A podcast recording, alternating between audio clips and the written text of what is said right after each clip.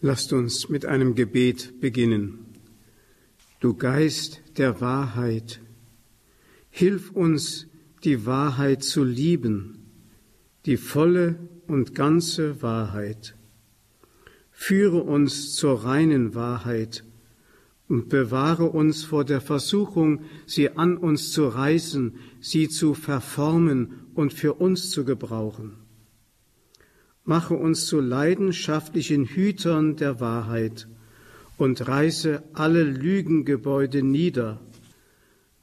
Gib uns den Mut, die Wahrheit über unseren persönlichen Geschmack, über unsere Vorurteile und heimlichen Wünsche zu stellen. Vermehre unseren Eifer, die Wahrheit zu verkünden und Zeugnis für sie zu geben, ob gelegen oder ungelegen. Indem du uns zur Wahrheit führst, binde uns immer inniger an Christus, der gesagt hat, ich bin die Wahrheit. Amen. Im Namen des Vaters und des Sohnes und des Heiligen Geistes. Amen. Liebe Schwestern, liebe Brüder, liebe Radio Horeb Gemeinde, wir stehen am dritten Tag der Exerzitien immer noch in dem Thema, in ihm leben wir, in ihm bewegen wir uns und in ihm sind wir. Wenn ich das jetzt auf mich persönlich beziehen darf, dann muss ich bekennen, dass ich den Mund überhaupt nicht öffnen kann, um ein Wort der Wahrheit zu sagen ohne dass ich in ihm und zutiefst mit ihm verbunden lebe. Wenn er nicht aus mir spricht, wenn er nicht in mir lebt, dann sind die Worte leer gedroschenes Stroh. Sie können manchmal hochintelligent klingen, sie können sogar die Menschen zum Applaus bewegen, aber sie bewegen nicht die Herzen. Und darum geht es. Das Herz soll bewegt werden. Deswegen können wir nur prophetisch sprechen und die Wahrheit verkünden, wenn wir in ihm sind, der von sich allein sagen kann, ich bin die Wahrheit. Und wir können uns diese Einheit mit Christus gar nicht innig genug vorstellen. Sie ist nicht einfach nur so eine metaphorische Angelegenheit, dass man sagt, ja, es ist so etwas wie ein wunderbares Gleichnis, wir in ihm und er in uns. Nein, das ist eine organische Wirklichkeit. Und wir haben ja schon in den letzten beiden Tagen darüber gestaunt, dass obwohl der Mensch sich von Gott getrennt hatte, indem er sich gegen Gott stellte und gewissermaßen auch den ganzen Schöpfungszusammenhang gegen Gott gestellt hat, Trotzdem hat Gott den Menschen nicht verlassen. Und wir haben ja gestern diesen wunderbaren Psalm 139 betrachtet, in dem der Mensch voll Staunen feststellt, ja, wir sind in ihm geborgen, er hat seine Hand auf uns gelegt, obwohl wir Sünder sind.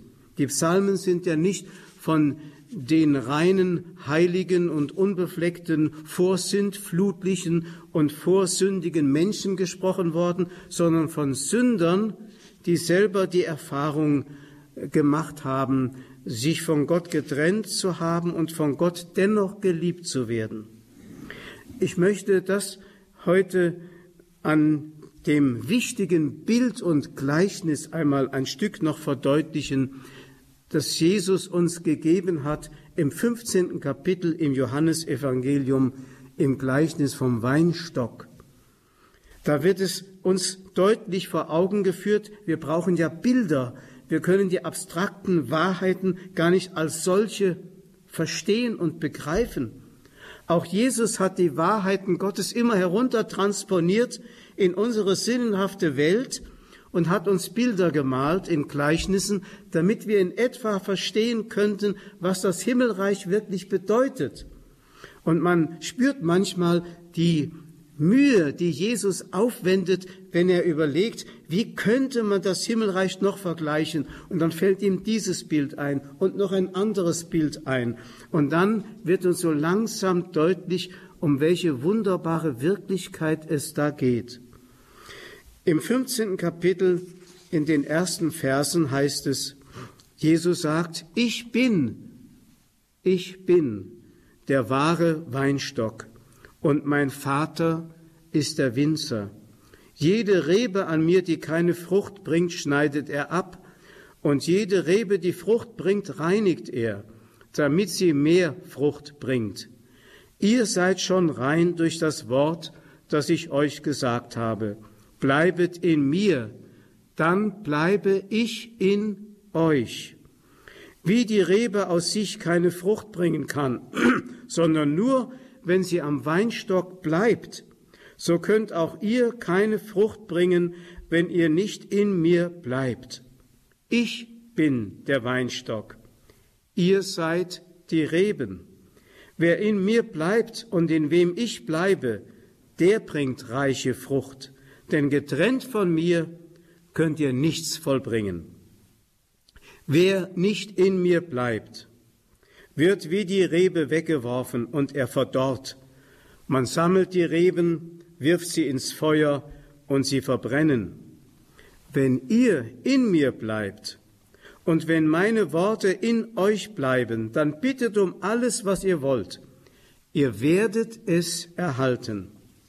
Mein Vater wird dadurch verherrlicht, dass ihr reiche Frucht bringt und meine Jünger werdet. Wie mich der Vater geliebt hat, so habe auch ich euch geliebt. Bleibet in meiner Liebe. Wenn ihr meine Gebote haltet, werdet ihr in meiner Liebe bleiben, so wie ich die Gebote meines Vaters gehalten habe und in seiner Liebe bleibe. Dies habe ich zu euch gesagt, damit meine Freude in euch ist und damit eure Freude vollkommen wird. Liebe Schwestern und Brüder, diese Worte haben einen so tiefen Gehalt, dass wir sie gar nicht ausloten können. Jesus beginnt mit den Worten Ich bin. Wie oft hören wir dieses Wort aus seinem Mund? Ich bin der Weg, ich bin die Wahrheit, ich bin das Leben. Ich bin das Licht der Welt. Ich bin der gute Hirte. Dieses Ich bin ist die Offenbarung Gottes, wie sie Mose einst im Dornbusch, im brennenden Dornbusch offenbart wurde. Ich bin der Ich bin. Also Gott ist der Einzige, der von sich sagen kann, ich bin, ich ich pflege gerne zu sagen, der Sündenfall begann damit, dass der Mensch sich dieses Wort angeeignet hat. Ich. Denn der Mensch ist auf das Du hingeschaffen, nicht auf das Ego hingeschaffen, auf das Du hingeschaffen. So wie ein Rebzweig auf den Weinstock hingeschaffen ist und sich nicht losgetrennt von ihm Ich nennen darf. So sind auch wir Losgelöst von Christus sind wir kraftlos und haben keine wahre Existenz. Dieses Ich bin Gottes ist sozusagen unsere eigentliche Identität, die wir nicht aus uns selbst als Geschöpf beziehen, sondern von ihm her, sofern wir mit ihm in enger, tiefer, und wir spüren es hier am Beispiel des Weinstocks, organischer Verbundenheit leben, in organischer Verbundenheit, eben wie ein Zweig an einem Baum oder ein Glied, ein Finger an einem Leib.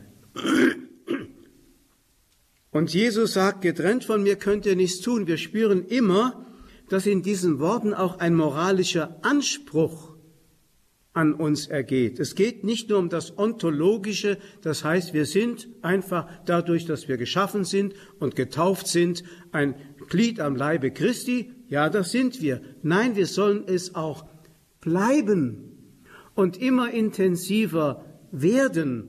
Das ist ein moralischer Anspruch, den Jesus an uns ergehen lässt. Deswegen sagt er immer, bleibet in mir, dann bleibe ich in euch. Und dann dieses Wort, das uns zunächst einmal fremd ist, wenn ihr in mir bleibt und ich in euch bleibe, dann bittet um was ihr wollt, es wird euch gegeben werden. Da denken wir, ach wunderbar, der nächste Lottogewinn ist mir sicher. Ich brauche nur zu bitten und dann wird gegeben, weil ich ja in ihm bin. Halt. Bin ich wirklich ganz in ihm?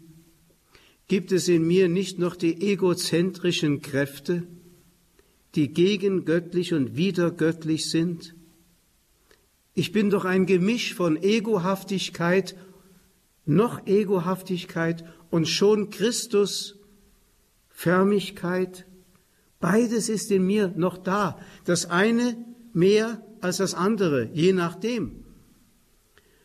Das ganze Leben, ich habe das schon gesagt, in der Christus-Nachfolge, das ganze Leben im Glauben besteht doch darin, dass mehr und mehr diese Christusförmigkeit in uns Wirklichkeit wird und unser ganzes Sein von der Zehe und der Fußspitze bis zur Haarspitze, bis zum Kopf sich durchsetzt und mich formt so dass ich am Schluss sagen könnte, nicht mehr ich lebe als Ego, losgetrennt von ihm, sondern Christus lebt in mir. Das wäre es. Und dann würde ich Folgendes erfahren. Dann würde ich nicht mehr egohaft beten, dann würde ich Christus gemäß beten. Aber Jesus betet nicht um den Lottogewinn. Das Christusgemäße Beten betrifft immer das Heil der Seelen und das Kommen des Reiches Gottes. Das ist Christusgemäßes Beten. Also wenn ich ganz in ihm bin, bete ich Christusgemäß und bekomme Vollmacht. Und dann wird wirklich mein Gebet erfüllt. Es ist interessant, wenn man, äh, wenn man in den Evangelien unter diesem Aspekt auch das Beten Jesu einmal betrachtet. Da spürt man, ohne diese enge Anbindung an den Vater. Denn er lebte in derselben organischen Verbundenheit mit dem Vater durch den Heiligen Geist. Ohne diese enge Verbundenheit mit dem Vater wäre ihm jede Vollmacht genommen gewesen. Und diese Vollmacht strömt ihm zu, indem er menschlich, er war ja Mensch, den Gehorsam gelernt hat. Der Gehorsam bedeutet, dass der Mensch immer noch als Mensch eine Art blinden Fleck hat, also nicht die ganze Übersicht hat, sondern es Gott überlässt und ihm sagt, Herr, du weißt es besser als ich. Du hast den Überblick. Du weißt, was gut ist für mich. Ich weiß es doch nicht. Ich habe meine enge Sicht und bin immer noch in meiner Sicht dadurch gehindert, dass meine Egohaftigkeit Wünsche äußert, die völlig deinem Willen entgegenstehen und dem Reiche Gottes nicht dienlich sind. Also werde ich lernen, sozusagen mich ganz in den Gehorsam Gottes einzufügen, um dadurch ein lebendiges Glied am Weinstock zu sein, ein Rebzweig, so dass er in mir wirklich leben kann und durch mich wirken kann. Dann wird mein Gebet vollmächtiges Gebet werden. Solange ich das nicht habe, ist es immer gut, sich an die Richtschnur zu halten, die Jesus uns für unser Beten gegeben hat. Nicht mein Wille geschehe, sondern dein Wille geschehe. Selbst Jesus war versucht, Sie kennen das ja, Versuchung am Ölberg. Selbst Jesus war versucht, einen menschlich von Gott losgelösten Willen gegen den Willen des Vaters zu stellen. Die Versuchung kannte er. Und wir stecken ja mittendrin in dieser Versuchung. Wir können oft nicht unterscheiden, was Wille Gottes ist und Eigenwille ist. Eigenwille steht immer gegen Vollmacht. Vollmacht ist nur da, wo der Mensch im Gehorsam gegen den Willen Gottes lebt. Eigenwille steht immer gegen Vollmacht. Ich kann mir vorstellen, dass deswegen die Kirche heute in vielen Gliedern, auch in uns, so schwach ist, weil sie keine Vollmacht mehr hat. Wir gleichen uns so gern der Welt an und möchten alles überprüfen und alles managen und möchten den kompletten Überblick über alles haben. Und genau das ist gegen die Logik Gottes gestellt. Es gibt eine weltliche, innerweltliche Logik, es gibt eine weltliche Logik, eine göttliche Logik. Ja, wenn wir das lernen könnten. Und die göttliche Logik fängt da an, wo menschliche, menschliches Kalkül endet. Ich bringe das immer als Beispiel mit Kolumbus, der Amerika entdeckt hat. Sie wissen vielleicht aus, dem, aus der Geschichte, 15. Jahrhundert, Ende 15. Jahrhundert, wurde ein Mann namens Colombo, Columbus, von der Königin Isabella von Portugal losgeschickt. Er sollte über die westliche Hemisphäre der inzwischen als Kugel erkannten Erde, sollte er einen Weg nach Indien finden. Und Kolumbus hat seine Schiffe verproviantiert und hat sich also auf dieses Abenteuer eingelassen, von dem er nicht wusste, wie es ausgeht. Und nun kann man sich Folgendes vorstellen. Als auf dem Weg durch das, den Atlantik kein Land in Sicht war und immer noch Wasser, Wasser, Wasser, tagelang nur Wasser und zum Teil vielleicht auch gefährliche Winde, war auf einmal die Hälfte des Proviants verbraucht. Jetzt musste Kolumbus überlegen, wenn ich sicher gehen will, wenn ich in menschlichen Kalkül bleiben will, der Berechenbarkeit, dann muss ich jetzt den Rückweg antreten, dann können wir wahrscheinlich alle lebend wieder den rettenden Heimathafen erreichen. Wenn wir aber nur eine Tagereise weiter nach Westen vordringen, dann können wir nur noch im Vertrauen auf Gott voranschreiten. Und da fängt der eigentliche Glaube an. Jenseits des Äquators, sage ich immer, jenseits der Hälftung unserer Strecke, die wir nicht mehr berechnen können. Und dann geschehen die Wunder.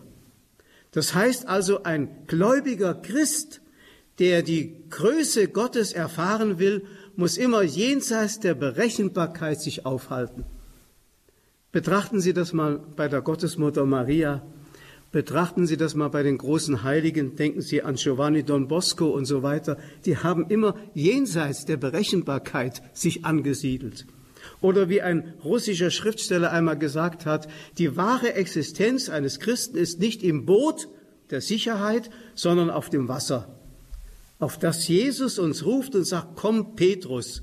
Und dann mit dem Blick auf Jesus gerichtet können wir tatsächlich über das Wasser gehen. Das klingt jetzt alles ja märchenhaft, aber es ist die Wahrheit. Es ist wirklich die Wahrheit.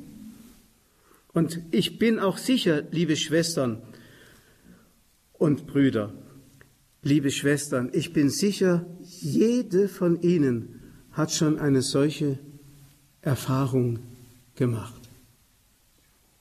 Dass Gott dort besonders spürbar war, wo sie mit ihrer Kraft und ihrer Intelligenz am Ende waren. Bleibet in mir, dann habt ihr doch alles. Dann fließt euch doch alles zu. Denn wenn wir in Jesus sind, dann sind wir genau in dem, der den Seesturm auf dem Meer beherrschte, der Tote aus dem Grab herausgerufen hat, der Dämonen ausgetrieben hat und Aussätzige geheilt hat. In dem sind wir doch dann haben wir Vollmacht. Wie diese Vollmacht uns zufließt und wie wir sie anwenden sollen, das ist eine Frage für sich, die je nach der Berufung des Einzelnen ganz verschieden ist. Ich habe heute Morgen ja das Beispiel von der betenden Hanna gebracht. Für manche ist vielleicht ihre Vollmacht allein im verborgenen Gebet begründet und sonst nichts. Das ist vielleicht unsere Berufung im verborgenen Gebet oder im verborgenen Leiden, das wir mit Christus vereinen, das kann eine ungeheure Kraft entwickeln. Wir sind uns dessen oft gar nicht bewusst. Gerade das Leiden schafft uns eine Situation, die wir nicht mehr beherrschen können. Wenn Sie also ans Bett gefesselt sind und hängen vielleicht an der Infusion und können nicht mehr sich frei bewegen, dann sind Sie ausgeliefert gewissermaßen. Und genau das ist der Zustand, wo Sie nicht mehr über ihre, über ihre eigenen Körperkräfte und über ihre eigene Intelligenz verfügen können. Und da können Sie jetzt auf einmal erfahren, wie er in Ihnen etwas bewirkt, was völlig neu ist, völlig neu. Dann ist seine Stunde gekommen, wo meine beendet ist, meine Kraft am Ende ist. Das ist die Einheit mit Christus. Bleibet in mir, dann geschieht das. Und wir müssen auch immer bedenken, dass Jesu eigentliche Erlösungstat nicht in seinen Worten, auch nicht in seinen Wundern bestand,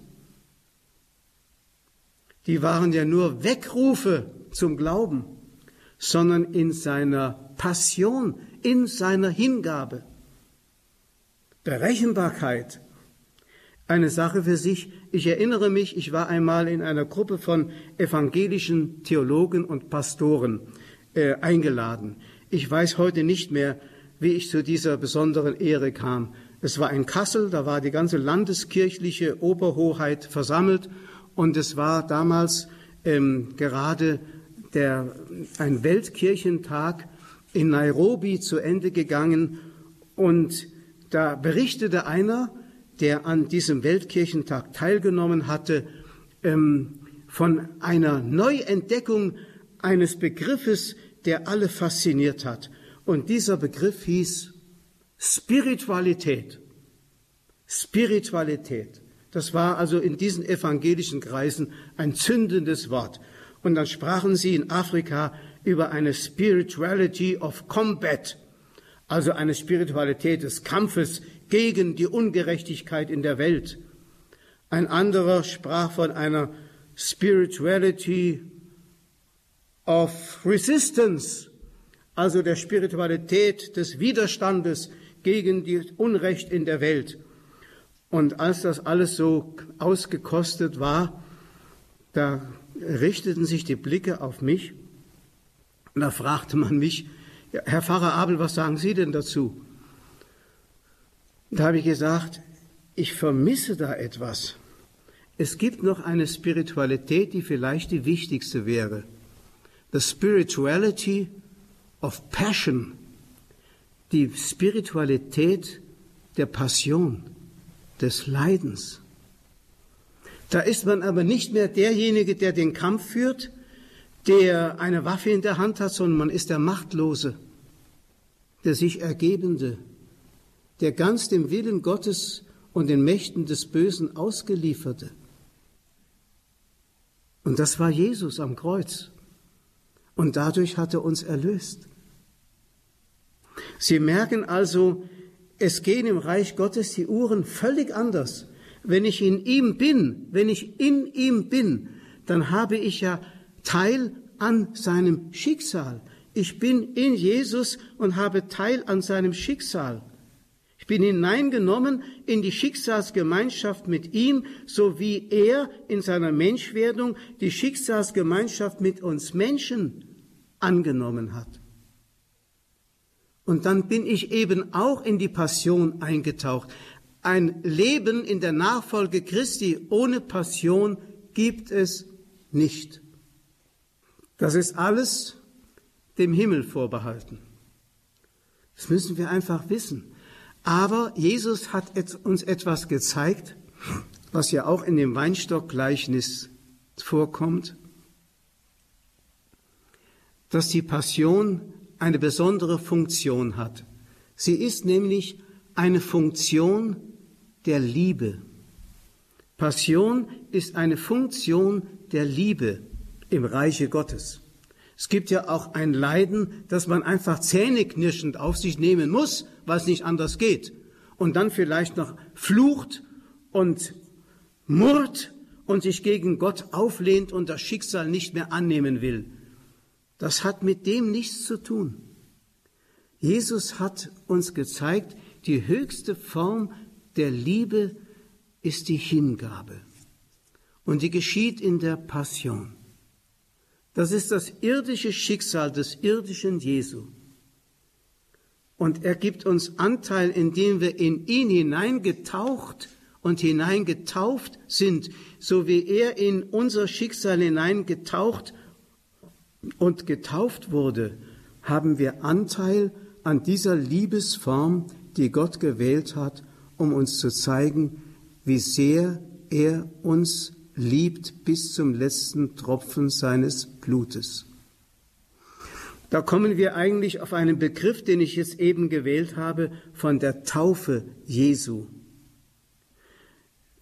Wir haben ja am vergangenen Sonntag die Taufe Jesu gefeiert. Aber das war gar nicht die eigentliche Taufe,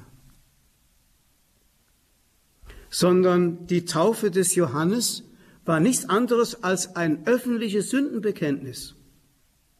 Die Taufe des Johannes war nichts anderes als ein Sehnsuchtsschrei des Menschen nach Erlösung.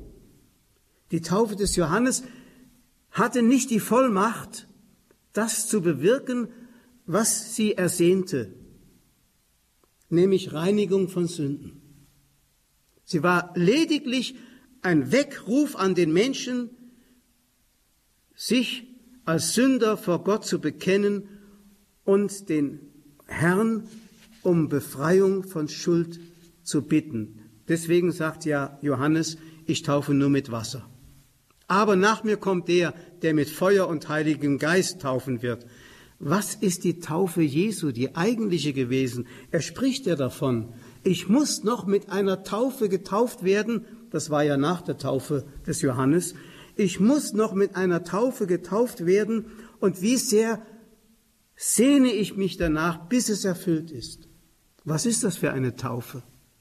Das Hineingetaucht werden dessen, der von sich sagt, ich bin das Leben, das Hineingetaucht werden von ihm in den Tod.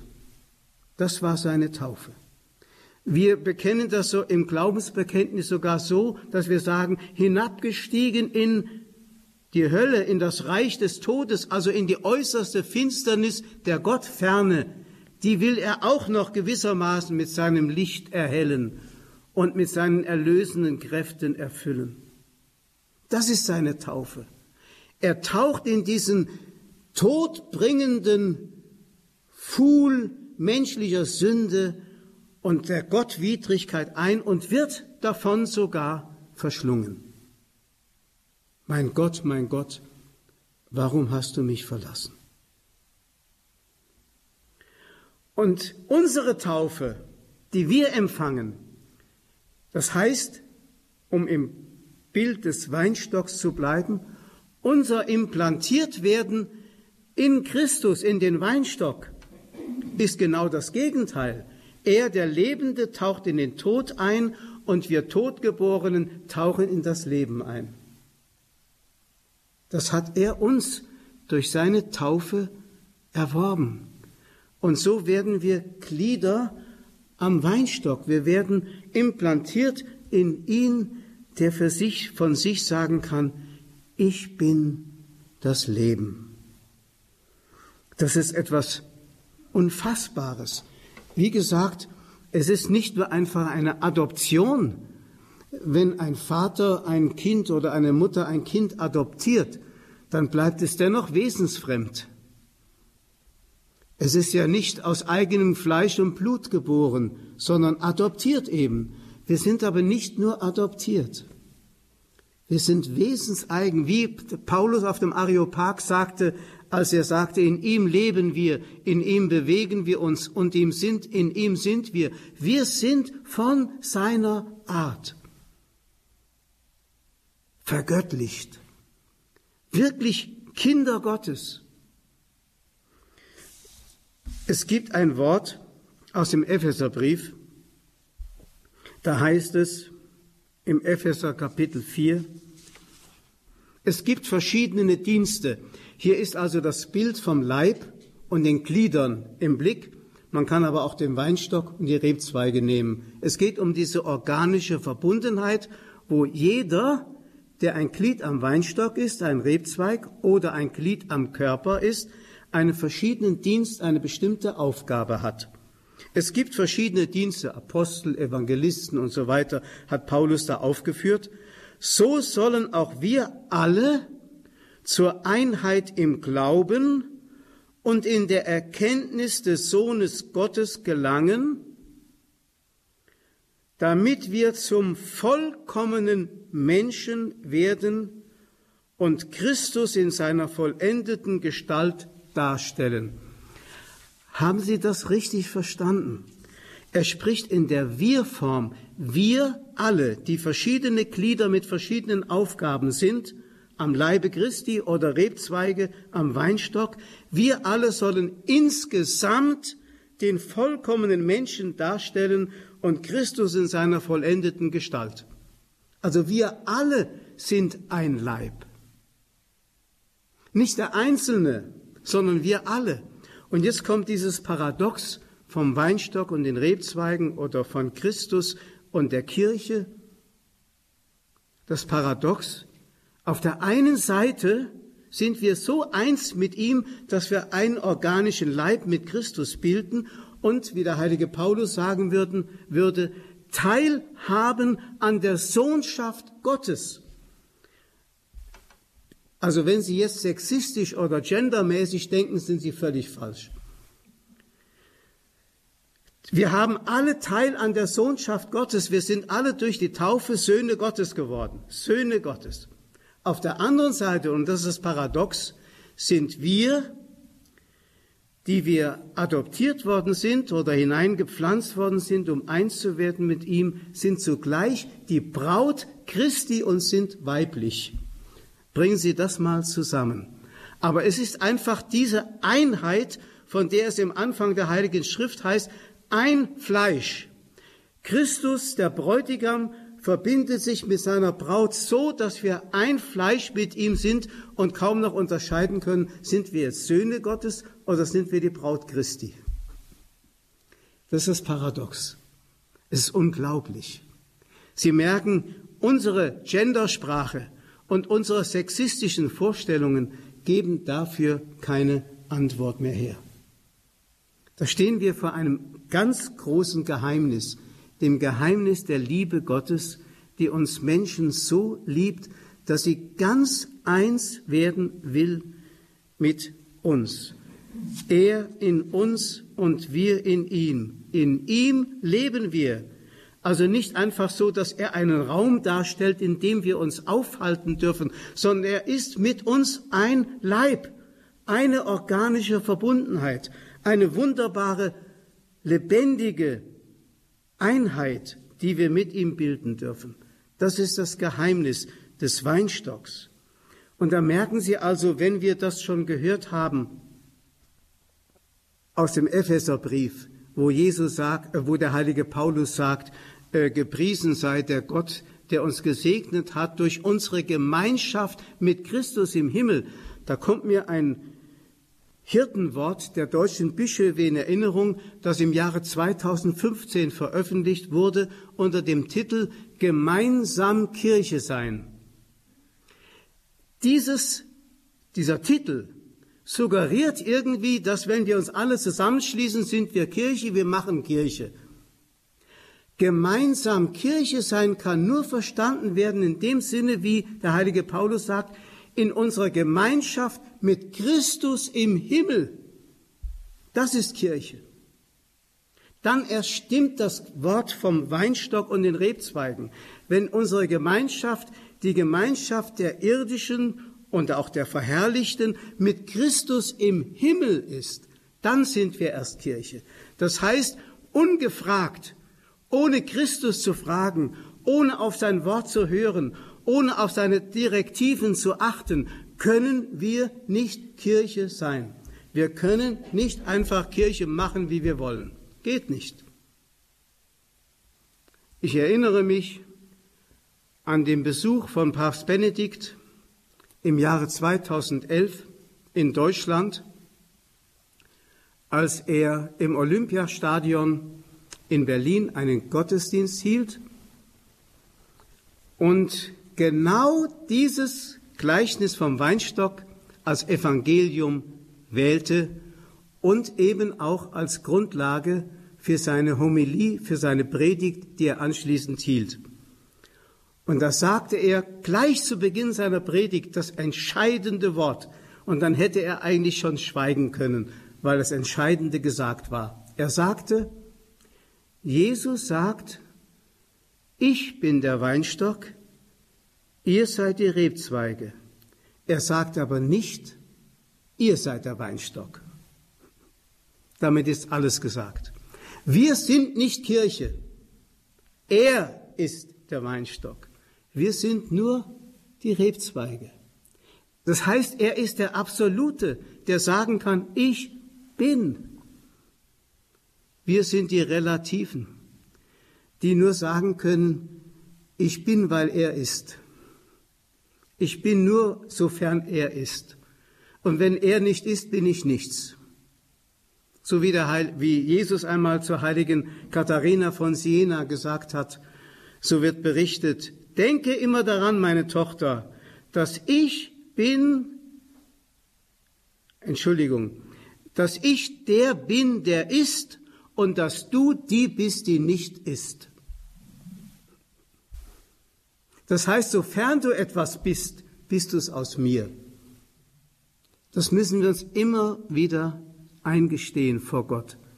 Das nennt man einfach Realismus und dieser Realismus hat einen theologischen Namen und heißt Demut.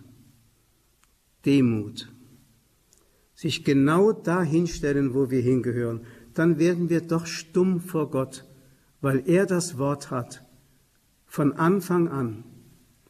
Und das Wort war von Anfang an bei Gott und ist Fleisch geworden in dem, der sich mit uns so wunderbar verbinden wollte, dass wir heute sagen können, in ihm leben wir, in ihm bewegen wir uns und in ihm sind wir. Amen.